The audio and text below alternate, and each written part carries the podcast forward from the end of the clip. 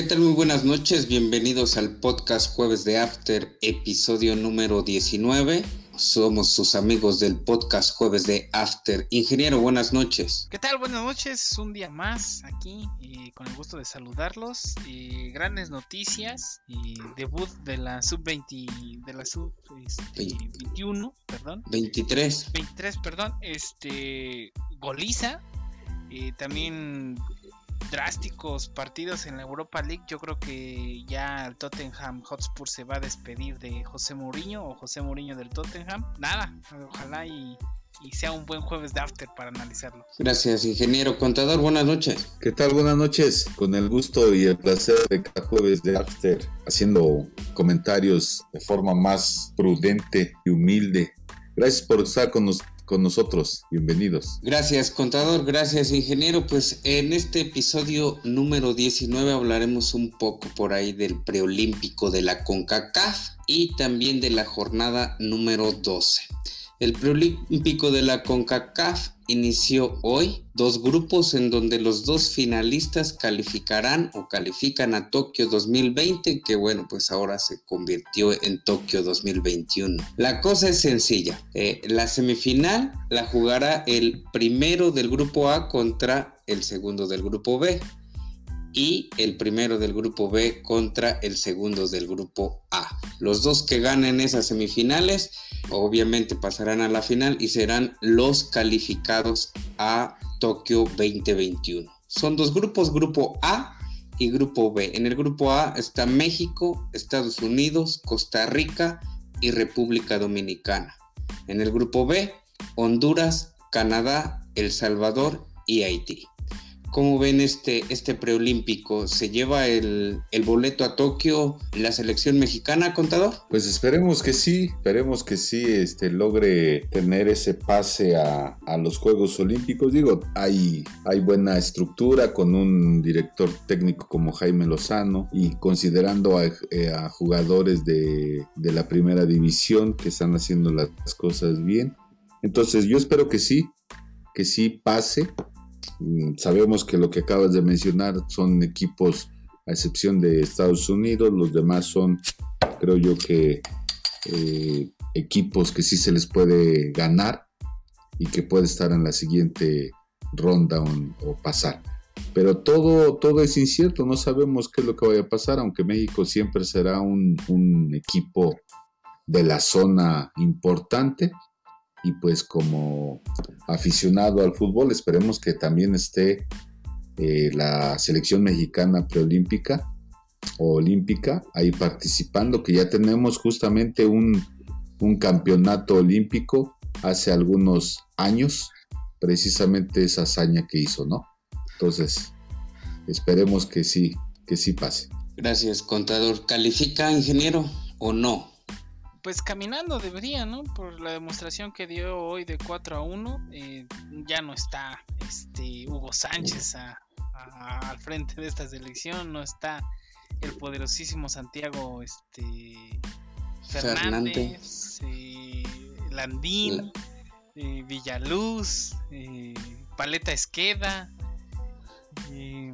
wow, e-, esa selección, como me acuerdo de, la narración de Cristian Martinoli de el único haitiano en el área. Eh, que bueno, fue la destitución de Hugo Sánchez, me parece. ya ese encuentro fue que hizo que Hugo Sánchez dejara la dirección de la selección mexicana porque él quería englobar todo. Aquí qué bueno que se dividen, ¿no? El Tata Martino eh, sigue con la mayor y Jimmy Lozano está aquí con la sub-23. Yo creo que pues no, no, no veo cómo le pueden hacer frente a, escuadras como México, como Estados Unidos. Y también ver cómo está el grupo B. Canadá, El Salvador, Haití, Honduras no son potencia. Pero bueno, alguien tiene que pasar ahí en primero y en segundo. Probablemente sea Canadá y Salvador. Y yo creo que los encuentros va a ser México-Salvador y Canadá-Estados Unidos. Y a mi parecer. Entonces, y ya en las semifinales, pues pasaría, tendría que pasar caminando México y Estados Unidos, ¿no? Los dos del grupo A. No, lo de siempre. Los, de siempre. Recordemos que el preolímpico tiene sede en Guadalajara, en el Estadio Jalisco y en el Estadio Akron, con un aforo del 25%. Permitido por las autoridades sanitarias y obviamente por el Estado. Eh, ¿Ustedes, usted asistiría, contador? Eh, la situación es que todavía está bastante, bastante eh, peligroso el asunto y creo yo, yo no asistiría yo a los partidos ante esta pandemia. Pero bueno, digo, el negocio siempre hemos citado ya aquí en este podcast que el fútbol ya es un negocio y definitivamente pues habrá muchas, muchas personas que sí lograrán este, comprar sus boletos y bueno, si se les permite y tienen la, fortuna de ir, pues qué bueno, ¿no? Pues habrá interesantes partidos. La prueba de fuego, quisiera pensar del equipo mexicano, sería contra Costa Rica. Vamos a ver de ahí que no nos apantalle ahorita el triunfo de 4-1, sino hay que esperar en su próximo cotejo ante Costa Rica a ver cómo, cómo se presenta o cómo se para la selección mexicana y ahí veremos cómo va a encarar a Estados Unidos. Pero de entrada, eso sería un, pronóstico, ¿no? Eso sí. Eh, ¿Tú irías, ingeniero? Eh, pues sí, ¿por qué no? Este, yo, bueno, mucha, mucho pronóstico es que este virus tal vez se vaya por la vacuna, pero vendrán nuevos, entonces eh, la humanidad tendrá que aprender a vivir con estas nuevas bacterias, este nuevo tipo de pandemias. Y pues que mejor, ¿no? Pues ya también no hay que dejar de vivir, hay que ir a los partidos. No iría a estos porque, bueno, para empezar, ¿a quién quiero ir a ver? A la sub-23 de México. Nada más tienen a jugadores como Córdoba. No sé, no, pero tal vez otro partido, otro tipo. El, el clásico que pasó, donde el América goleó, ese tal vez sí lo, hubiera ido a ver. Tal vez, no, no estás muy seguro. Y bueno, pues yo en lo particular yo no iría si estuviera o si fuera sede por aquí. ¿Cuál estadio tenemos cerca? Ah, el Templo del Dolor, de los Masters, el, el Polideportivo. Eh, no, yo creo que no iría porque pues eh, por dos cosas, creo que como son dos partidos por, por jornada, pues obviamente hay gente que va a estar ahí más de dos horas una hora previa a, ingresar, más otra hora que se queden por ahí, pues ya es estar por ahí cerca con, con cinco, cinco horas por ahí con, con personas. Aparte, pues ahí va el agua. ¿De cuál agua? Y este y pues no creo que todos respeten pues la sana distancia o los protocolos y bueno pues en lo particular sí yo yo no iría ya hablaba el ingeniero de del fracaso tote de de Hugo Sánchez en ese rumbo, rumbo a Beijing 2008. Eh, posteriormente, a los cuatro años, eh, se logró la medalla de oro que también mencionaba el contador con el técnico eh, Luis Fernando Tena en el 2012, Londres 2012. Después, un pobrísimo noveno lugar en Río 2016 y ahora pues esta selección que va a rumbo a Tokio 2020 o 2021. Las estrellas 2022 no sabemos si no ya están por ahí vacunando algunos deportistas, esperemos que sí que sí se lleven a cabo ya este año pues a puerta cerrada. Eh, las figuras a seguir, contador, de este de este preolímpico de actual? Pues mira, este, hasta donde sé, ustedes a lo mejor vamos complementando justamente cuáles son los jugadores, pues no sé, los que llama para reforzar, no sé si está bien empleado el término reforzar a la selección, pues está este el Piojo Alvarado y Carlos Rodríguez y este y no, no alcanzo a ver qué otros jugadores son, creo Antuna también lo llama. Bueno, todos estos sí son ahorita sub-23. Son, son bien de la edad. sí, son de la edad. Los ya una vez. Los refuerzos vienen cuando ya están en el Olímpico.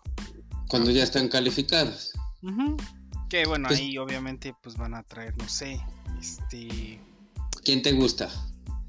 Fíjate que en el 2012 cuando fueron campeones, Luis Fernando Tena, y recientemente destituido de los Bravos de Juárez, ¿no? Eh, trajo uno por línea, ¿no? Trajo a Jesús Corona en la portería, trajo en la defensa a Carlos Salcido y sí, y en la, en la media trajo a nada más pueden ser tres, ¿no? O cuatro. Creo que tres. Y al horrible Peralta en la delantera. Pero también tenía creo que alguien en la media, ¿no? Héctor Herrera. No, todos esos eran de, la edad. Sí, pues uno, un jugador en cada línea, pues eso hace reforzar. Ahorita... Oribe eh, Peralta fue que se fue a la gloria. Eh, ahorita lo que le comentaba o le preguntaba al contador y, más tarde pues te pregunto igual a ti cuál es la, la figura en esta selección. Todos decían que JJ Macías hoy no vio acción en, la goleada de 4 a 1 frente a República Dominicana. La, eh, la figura fue Córdoba del América, que por cierto es el único jugador convocado de las Águilas del América. Este, pues yo creo que Córdoba va a ser la figura a seguir, creo que puede ser su consagración como un jugador diferente. En el América lo está haciendo bien. Eh, hizo un golazo recientemente en el clásico. Entonces creo que puede ser la, figura a seguir. Y como tú dices, JJ, Charlie Rodríguez, me gusta mucho ver jugar a Charlie Rodríguez. Es un gran jugador del Monterrey. Eh, lo demostró esa vez contra el Liverpool, ¿no? O sea, sin miedo, desbordando, jugando. Eh, es un buen medio. Entonces, eh, quiero ver a esos dos y a JJ Macías. Bueno, hoy no tuvo este, acción, pero yo creo que en los siguientes partidos sí la tendrá. Y pues quería ver a Jurado, ¿no? Que puede, puede ser el futuro en la portería mexicana, pero hoy le dieron la oportunidad a Malagón. Entonces, pero pues para mí serían esos, esos dos, Carlos Rodríguez y, Córdoba, ¿no? Creo que el fútbol mexicano siempre ha adolecido de una media consistente y espero que estos muchachos este, hagan la diferencia. Exacto. Y de aquí a agosto julio, agosto, al verano que se empalma con la Copa de Oro. Eh, mencióneme, contador, tres jugadores, los tres posibles refuerzos en caso eh, de que México llegara a calificar a los Juegos Olímpicos. Deme tres nombres de tres jugadores pues mayores de 23 años que usted llamaría eh, por lo que están haciendo, por lo que vienen haciendo de final del año ahorita. Pues mira, si hablo de algún jugador este, internacional, creo yo que estaría bien darle la oportunidad a Raúl, este, ay, se me fue su apellido, Raúl Jiménez, que está en los Bulls de ella de la Liga Premier. Entonces, ah, exactamente, entonces considerar a Raúl Jiménez por lo que está brillando en su equipo y que también que se le dé precisamente esa oportunidad, que es un jugador que ha tenido méritos para poder estar en ese equipo, eh, un equipo de media tabla y que él está funcionando bien o estuvo funcionando antes de su operación. Entonces a mí sí, me llamaría la atención que lo pudieran invitar parte interna al Tecatito. ¿Por qué no pensar en que le pueda hacer un tanto más revulsiva el ataque? Digo, ahorita los jugadores están muy rápidos a sus 23 o antes de sus 23 años, son muy rapidísimos. Entonces, este, considerarlo al Tecatito. ¿Y por qué no también? Digo, no, no estoy considerando a ninguno del fútbol este, de la liga. Me quedaría, tú me hablas de tres, de tres este, jugadores. Yo te pondría yo al tercero, así como para darle un poco de estabilidad en la media cancha, ¿sí? Que podría ser, bueno, voy a nombrar dos más. Sería a Héctor Herrera, ahí en la media cancha, ¿sí? Como para darle un poquito más de, de una línea de tener un stopper, contención, en donde pueda robar y dar y por qué no también llamar al Chatito Montes, que creo yo que son dos, jugadores diferentes, pero que podrían eh, ahí hacer de mucha ayuda en la media cancha a una selección que digamos son jugadores muy rápidos a esta edad, pero podrían tener o podrían aportar tanto Héctor Herrera como Chatito Montes un tanto de de guardar un poco el balón, enfriar más, calmarla, tenerla y darle el ritmo justamente que a veces necesita todo medio, campo, todo medio campo en cualquier equipo, darle el, tiempo para poder este, armar un ataque. ¿no? Esos serían mis jugadores. Gracias, contador. cuatro jugadores, nos dio por ahí el, contador ingeniero, ya te escuchábamos tus tres, tus tres posibles refuerzos en caso de que México consiguiera su boleto para eh, Tokio 2021. Chapito Montes, él ya dijo no a la selección, ¿no? Porque si el Tata lo quería llamar, ¿no? Y él dijo, yo ya, gracias, mi ciclo ha concluido, ¿no? En la final dijo que, que sus hijos ya se lo pidieron, no sé si esté ya en condiciones. Bueno, quién sabe. Pero bueno, sí tiene razón. El Conte es un jugador que también es diferente, chaparrito, muy dinámico y con muy buen toque de balón. Bueno, eh, yo, yo creo que ya por mérito se lo ha ganado Henry Martín. Este, yo lo pondré ahí. Eh, me gustaría ver, no sé si sea posible, porque pues el Tata ya lo declaró que pues, probablemente no, a Santiago Ormeño quisiera verlo también ahí en la selección, pero bueno, eh, no, no veo así como muy conciso que, lo pase, pero bueno, me gustaría. Y también, pues no sé, este, traer a Carlos Vela de nuevo. No sé si se cumple ese sueño. Eh, ver a Carlos Vela jugar es ver jugar a un jugador mexicano en su máximo esplendor. Y pues no sé, me gustaría verlo otra vez ahí en la selección. No sé si él quiera, pues la Copa Oro por lo regular es en Estados bueno, perdón, siempre es en Estados Unidos, tampoco va a tener que viajar tanto. Entonces, pues esos serían mis tres jugadores que, me gustaría que llamara. Da, da un pilón, ingeniero, un pilón. Yo di un pilón, es más, que decía hasta doy otro pilón Orbelline.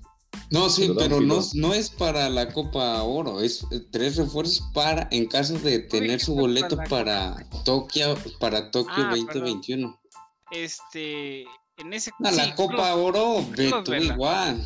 Carlos Vela. Carlos Vela me gustaría en la media, en la media por encima de jugadores como Héctor Herrera. Porque Héctor Herrera, este, pues ahorita no juega. No juega, aparte acaba de morir su mamá. Entonces yo creo que su mente ahorita no está muy bien asentada en el deporte, en el fútbol. Entonces yo pondría a, a Carlos Vela y mandaría a llamar a un delantero killer que sería Henry Martin o Santiago Ormeño, alguno de esos dos. Y tal vez un, defensa, ¿no? Que por ahí no sé, eh, un defensa. Llevaría al pollo briseño, Nada más para verlo festejar las barridas. No, pues no, al, al pollo yo creo que, que no. Contador, uno más, ¿no? ¿Ya? Pues decía yo a Orbelín que creo yo que está jugando bien y creo que sí le podría aportar un. Bueno, es de la mayor, ¿no? Sí, pero estamos hablando justamente de refuerzo. Refuerzo. Yo. Está Pizarro, no sé. no, ese Pizarro. Yo, nadie me preguntó a mí, pero voy a dar a ver, este, teacher, aparte de. ¿Si van a ser los mismos? aparte, teacher, aparte de Héctor Herrera que, que le hizo falta al Atlético ayer, ¿Cuáles son tus jugadores que vas a considerar? Fue el Cholo Simeone, ratonero hasta su madre, pero bueno. Ahí está. Voy a contestar. Este, pues yo creo que, como ya es costumbre, se van a llevar de, tajo un portero. Un portero este, experimentado. Está Malagón y jurado, pero yo pienso que si no sé si vayan a llevar al Corona o al Ochoa. Ese es un, puesto ya ahí ocupado. Uno de esos dos güeyes va a ir a, Juegos Olímpicos en caso de calificar eh, México. Eh, posteriormente si les hace falta un medio más que defensas, porque pues, como dice el Conta, son muy veloces y sus defensas, la neta, no los conocemos a todos, pero, pero están chavos, ¿no? Deben de, echarse, de echarle ganas, de partírsela. Y no hay ningún defensa ni, ni en México, un defensa central así, férreo, ni, ni en el extranjero.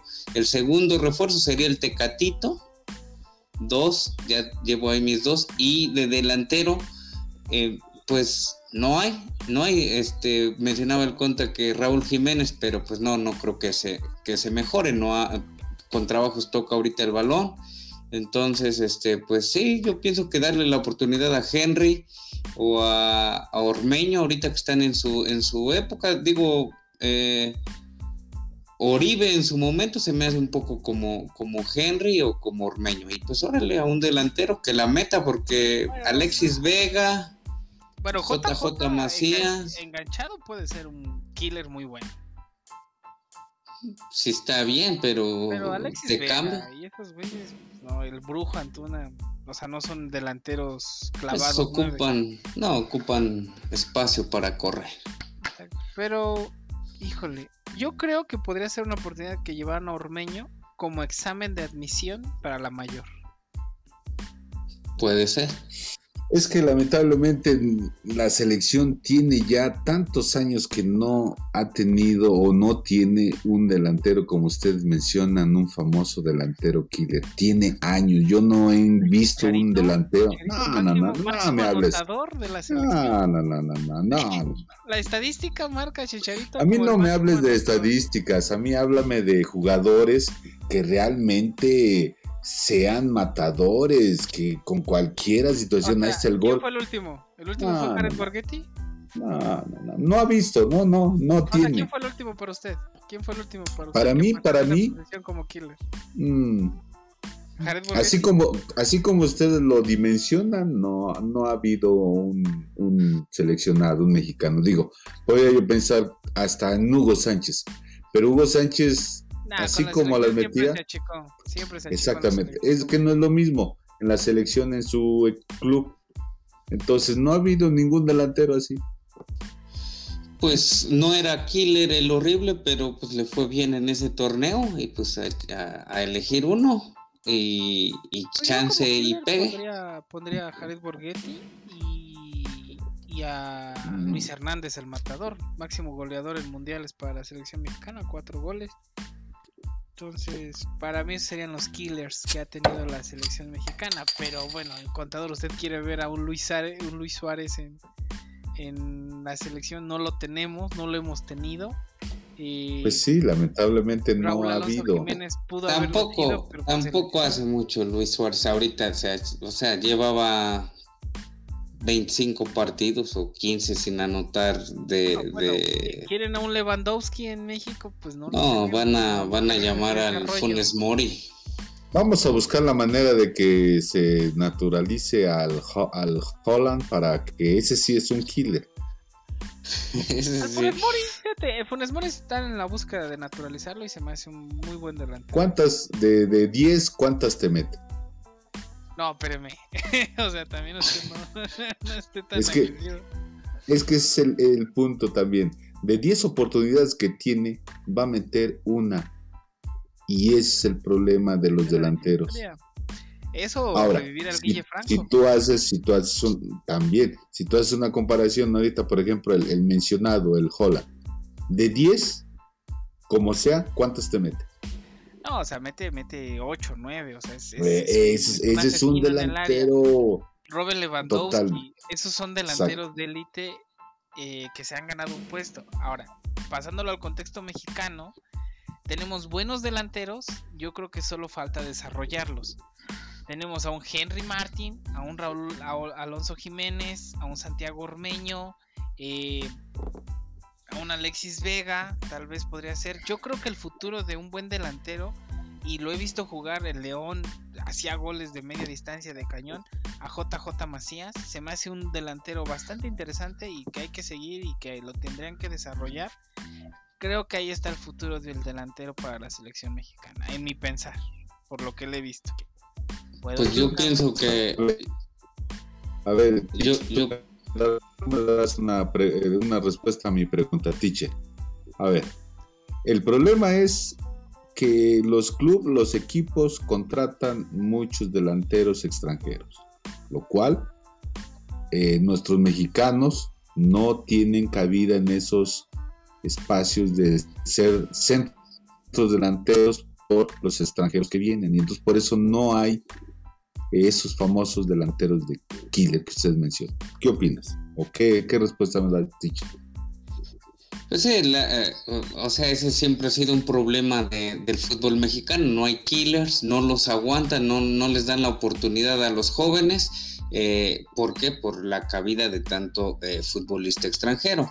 ¿A qué se recurrió hace algunos años en la selección mayor? A la naturalización.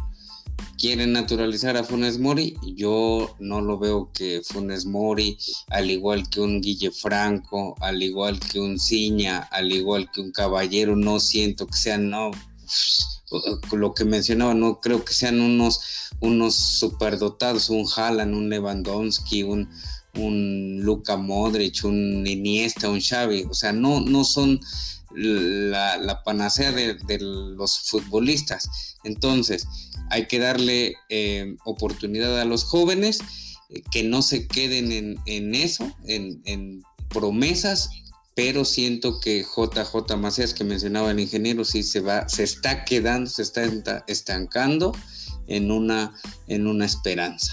Y bueno, pues no, no sé cómo vaya a terminar este, este preolímpico. Eh, esperemos que el fútbol mexicano pues le dé más cabida a los jugadores jóvenes y mexicanos, delanteros, que pues estamos urgidos de, este tipo de, jugadores.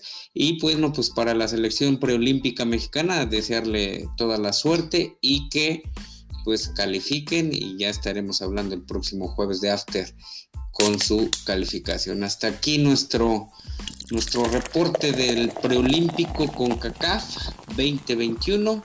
Nos vamos a una pausa y regresamos.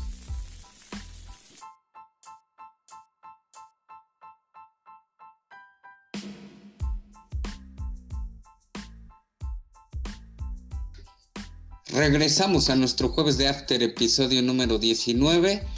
Vamos a dar por ahí nuestro análisis de la jornada 12, cómo vemos los partidos, cada quien con su con su toque diferente. Recordemos que eh, cada uno de nuestros panelistas hace su análisis y ya eh, el resto pues da por ahí sus pronósticos que esta semana pasada sí nos fue muy muy mal creo a todos por ahí eh, excepción de dos que le atinaron al clásico hasta inclusive el del el lunes por la noche todos todos errones pero bueno escuchamos al ingeniero con el resultado de hoy jueves, jueves, jueves de After y el viernes botanero.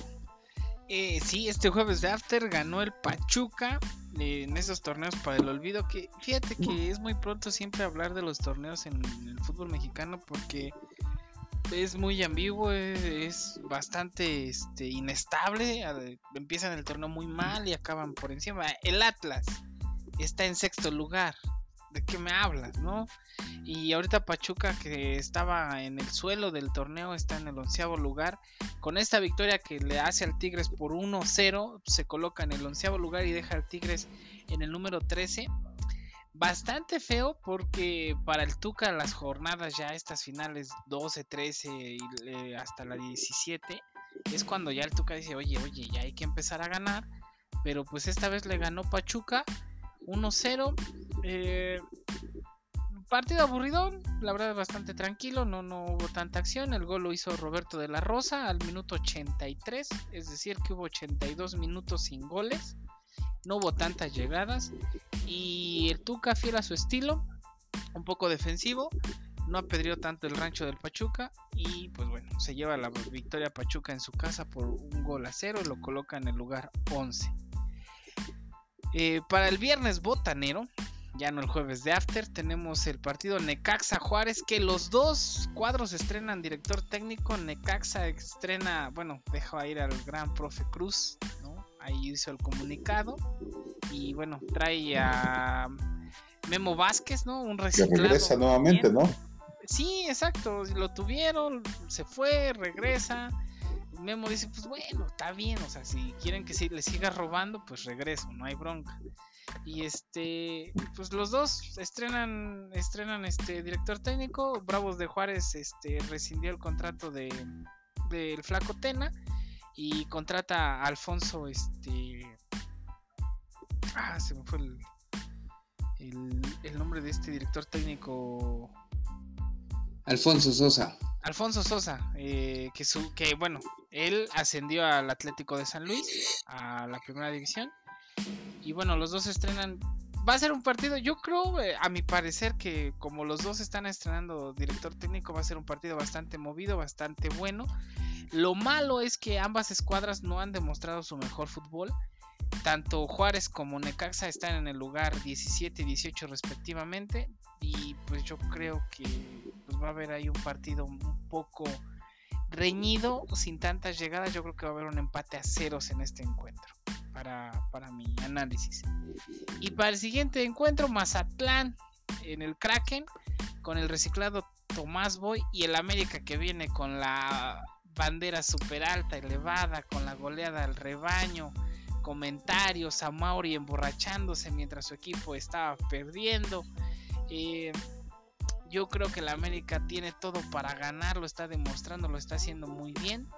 Y inclusive soy arriesgado y doy un pick de que el América eh, empate o victoria del América con 2.5 goles. Ese va a ser el pick. Es decir, si en el partido hay, hay 3 goles y el América gana o empata, ustedes cobran. Ese es el pick y el América va a ganar este encuentro por una diferencia de 2 goles. Ya sea un 2-1, ya sea un 3-1, ya sea un 4-2, pero el América se lo lleva.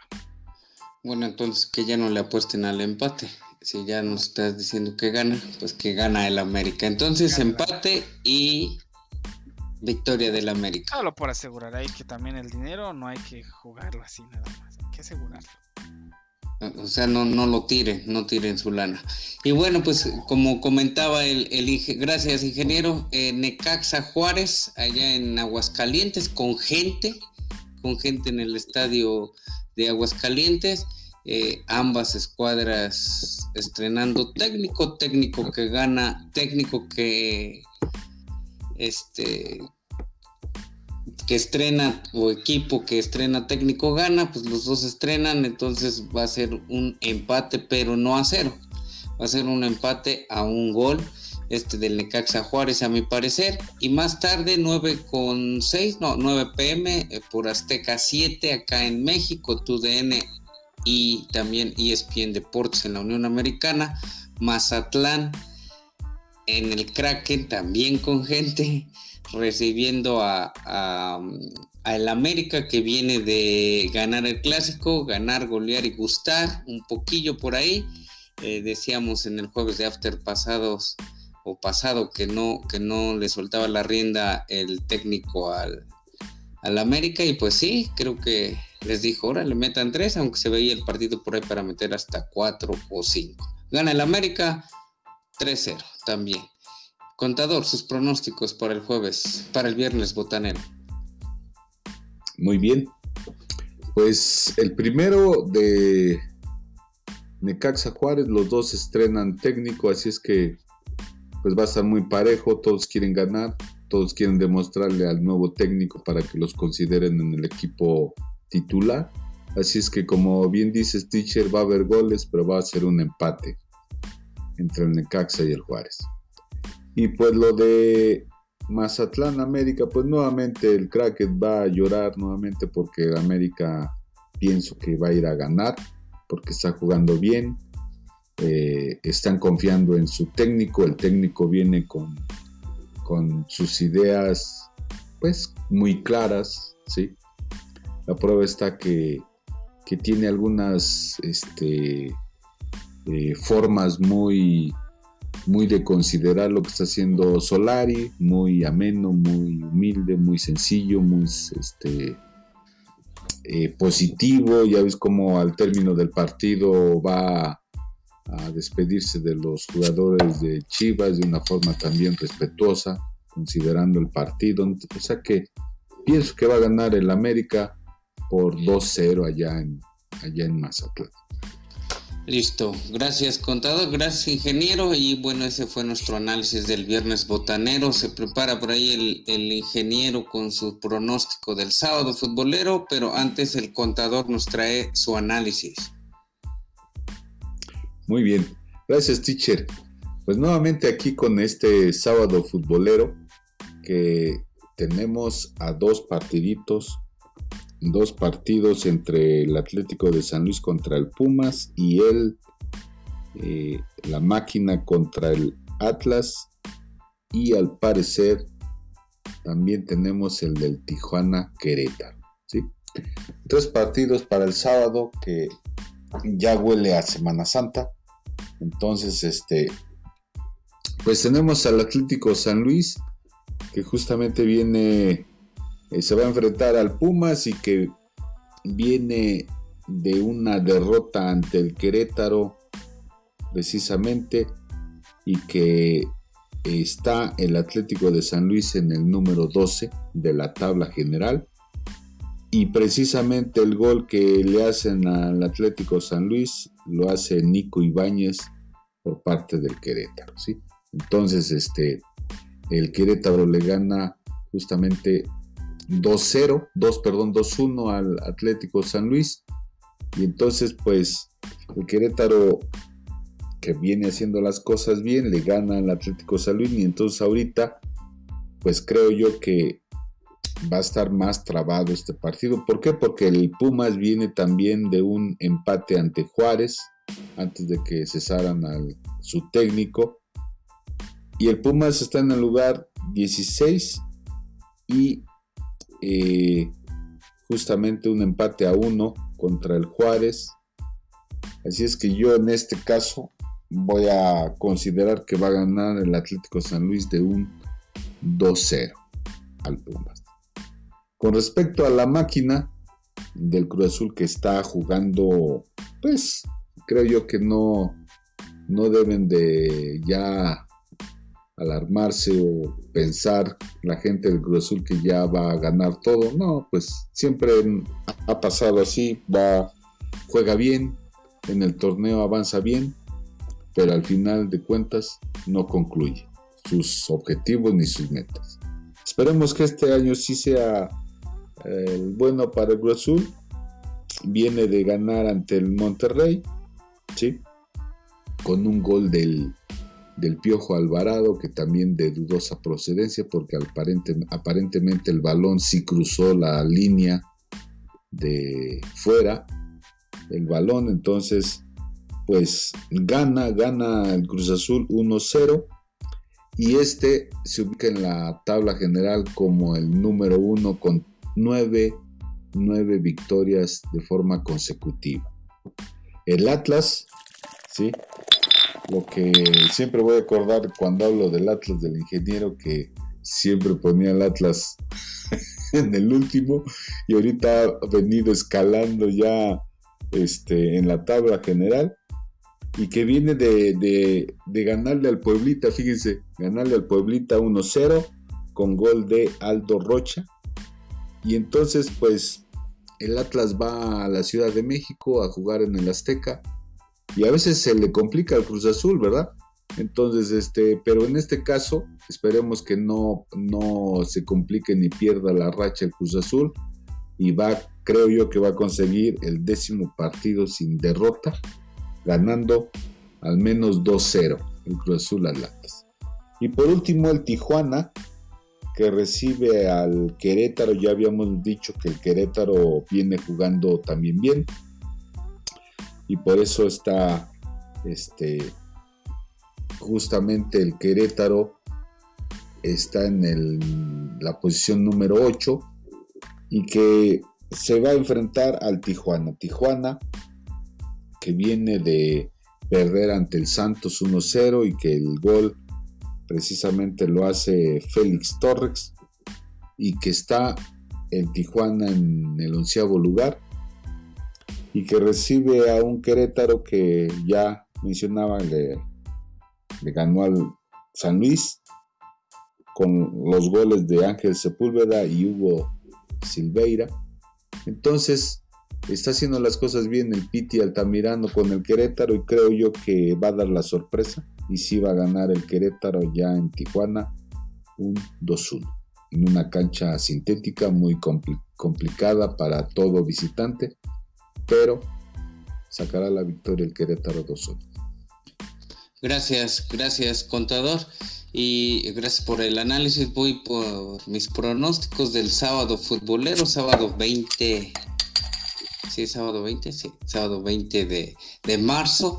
San Luis recibe a los Pumas, a mi parecer gana a los Pumas por ahí de 1 a 0, aunque es un equipo aguerrido este del San Luis. Eh, sus delanteros con buen físico, pero siento que ya le urge ganar a, al Pumas y lo va a conseguir. Eh, recordemos que puedes estar hasta abajo en la tabla, como el Atlas, y con una o dos eh, jornadas que ganes ya estás dentro del repechaje este famoso de los 12 equipos. Entonces, bueno, pues gana el Pumas 1-0 más tarde. Eh, Cruz Azul recibe al Atlas, ese Atlas enrachado, otro enrachado como el Cruz Azul. Por ahí mencionaban que ya van cuatro partidos que como que recibe ayuditas el, el Cruz Azul. Yo no lo, quiero ver de esa manera. Eh, me siento, no sé, como a veces como triste porque me hace creer a todos esos cruzazulinos que conozco y están con la bandera de que este año es el bueno, no me los hagan creer, por favor. Este es muy, muy difícil para ellos y ojalá que gane en la máquina y que dé un buen espectáculo, porque igual si gana 1-0 con gol al 80 y qué decía el ingeniero al principio, al 89, pues está mal. Sea, te echaste todo un partido y, y no, no hay como que mucha acción. Porfa que gane por ahí de un 3-0. Y más tarde, ya el último del sábado futbolero, Cholos contra Querétaro. Cholos viene de perder en su casa contra el Santos. Pues que le eche ganas y que, y que sea un buen partido. Un empate a dos goles. Ingeniero, tus pronósticos para este sábado futbolero. Eh, pues muy breves. Yo creo que un empate entre San Luis y Pumas.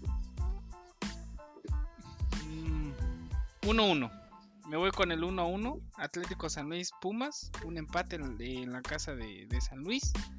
Cruz Azul Atlas. Que no me gane. Eh, yo creo que el Cruz Azul le da hasta para llevar, ¿no? Eh, yo creo que los del Atlas deben llevar su topper porque este es el año del azul, y como lo fue el año anterior y como lo fueron los últimos 10 años, pero este sí es el bueno y yo creo que le va a meter unos 4 goles al Atlas. Tijuana Querétaro en la perrera, yo creo que Tijuana se lo lleva con un marcador de un 2 a 0. Eh, es la aduana yo creo que más difícil en el fútbol mexicano y Tijuana la sabe usar muy bien. Gracias a esa aduana es que Tijuana se mantiene siempre en los primeros lugares. Entonces yo creo que Tijuana se lleva el lugar el, partido un 2 a 0. El partido para ver este sábado yo creo que va a ser Cruz Azul Atlas solo para ver de qué tamaño trajo el topper este el Atlas, nada más por eso.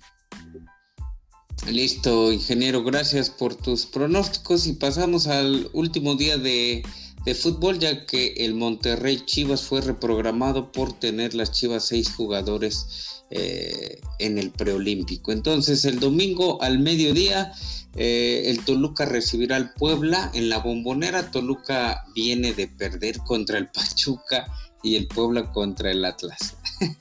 Me imagino que esos, esos vestidores han de estar desmotivados a, más no poder, o sea, perder con los peores de los peores. Dices, ¿qué onda? No creo que les hayan dado por ahí este, ninguna prima, ningún bono extra por perder con los últimos equipos de la tabla. Y bueno, dos equipos derrotados con la moral muy baja. Eh, lo único que saldrán a la cancha es a no perder por ahí un aburridísimo 0 a 0, Toluca Puebla, aunque siempre le echamos porros al Pueblita, no veo, eh, no me gustó que perdiera 1-0 contra el Atlas en su casa, ¿sale? Entonces, eh, más que pues un pronóstico por ahí de, cómo saldrán, pues es como un castigo. 0-0, aburridísimo, Toluca Puebla al mediodía en la bombonera. Y más tarde a las 7 con 6 pm, estilo Gabachón, Santos recibe a León, las dos escuadras aquí vienen de ganar. Santos le gana a Cholos y el León golea a los Rayos del Necaxa en el Monday Night Football. Pues jugadores a seguir por ahí en el encuentro, Chapito Montes que ya, eh, que ya juega partidos completos, y Barwen de, de Santos que, va procedente del América. Pienso que va a estar eh, más, más entretenido este partido con, con goles, con jugadas de ida y vuelta. Y seguramente eh, se llevará la victoria pues el Santos por ahí de es local por ahí de un 3-2 el Santos. Eh, contador, sus pronósticos para el domingo de fútbol. Claro, claro que sí, teacher. Eh, pues esperemos que gane el Pueblita, que siempre le echamos porras, pero creo yo que vienen de perder, vienen desmotivados como tú bien lo dices, pero también es complejo jugarle al tú por tú allá en, el Estado de México, allá en, el infierno le llaman al estadio este de la Bombonera o Nemesio 10 que ya ha tenido varios cambios. Entonces, pues yo veo que va a ganar el, el Toluca 2-0, ¿sí? Porque, digo, los dos, los dos equipos están jugando bien, pero el Toluca ganarle en su casa es muy complicado. Y a las 12 del día, quién sabe. Entonces, eh, el otro encuentro, Santos León. El León viene de ganar 3-1. Entonces, este, al Necaxa. Y el Santos viene justamente de ganarle al Tijuana 1-0. Eh, ambos equipos, el León empieza a jugar mejor. ¿sí? Así es que puede ser que le dé la sorpresa al Santos allá en su casa, ganándole un 2-1. 2-1 es el marcador final. Listo, listo, contador, ingeniero, tus pronósticos. Eh, yo, yo creo que voy a empatar con el contador. La verdad no veo cómo Puebla pueda ganarle en su casa al Toluca, que está jugando muy bien este torneo. Eh, hay un Sambuesa enganchado. Este, el ormeñismo no creo que haga lo suficiente para ganar en la casa del diablo. Entonces yo creo que el, Puebla, el Toluca se lleva la victoria por un marcador pues no tan abultado, tal vez un 2-1, yo pienso. Y Santos León, ese partido suena interesante, los refuerzos del Santos, León ya está despertando, el campeón, entonces va a estar interesante, yo creo que va a ser un partido de ida y vuelta y puede haber un marcador por ahí de un 2-2. Creo que se van a empatar. La verdad ese partido va a estar interesante, creo que valdría la pena echarle el vistazo. Pues muchas gracias a, ambos por estar aquí en la mesa y por su análisis y pronóstico de esta jornada futbolera. Todo el fin de semana, pues a ver el, el preolímpico. Ya para ir cerrando nuestro jueves de After, episodio número 19. Contador, nos vamos.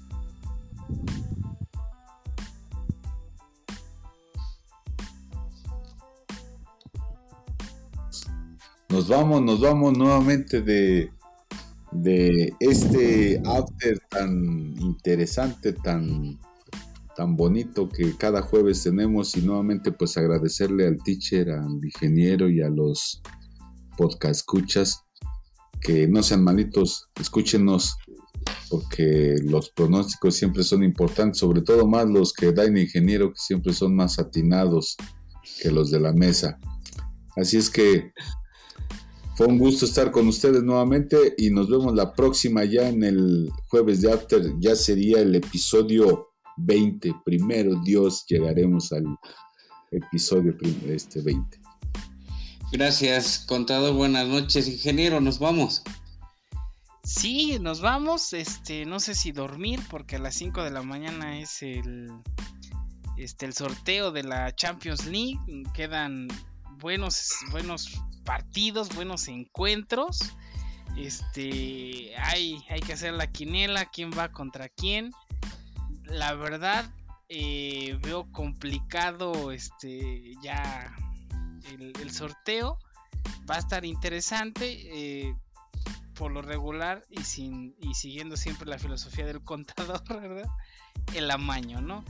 Al Madrid siempre le ponen los fáciles en esta etapa entonces, yo creo que eh, yo, es mi pensar, va a ser Madrid Borussia Dortmund, este Bayern Múnich Porto, Manchester City eh, Paris Saint Germain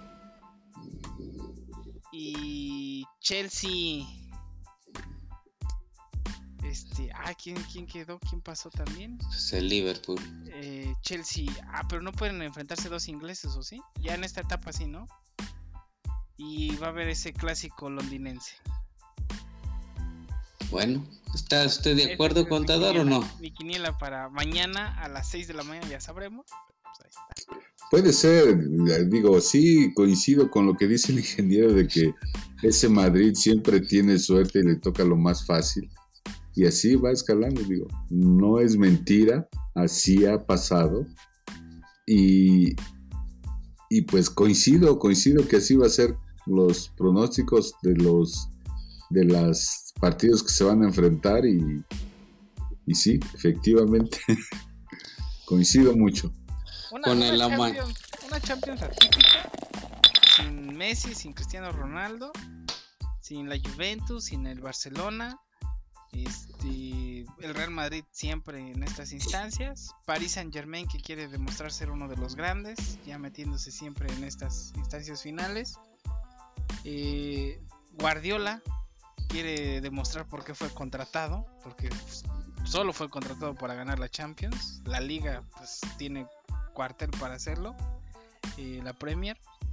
Y este el Liverpool yo creo que Klopp ya no le debe nada a la afición, ya les dio la Champions, ya les dio la, la Premier, entonces Klopp tal vez, yo creo que este va a ser su último torneo de Klopp con el Liverpool, se va a ir yo creo que a dirigir la selección alemana, es mi pensar.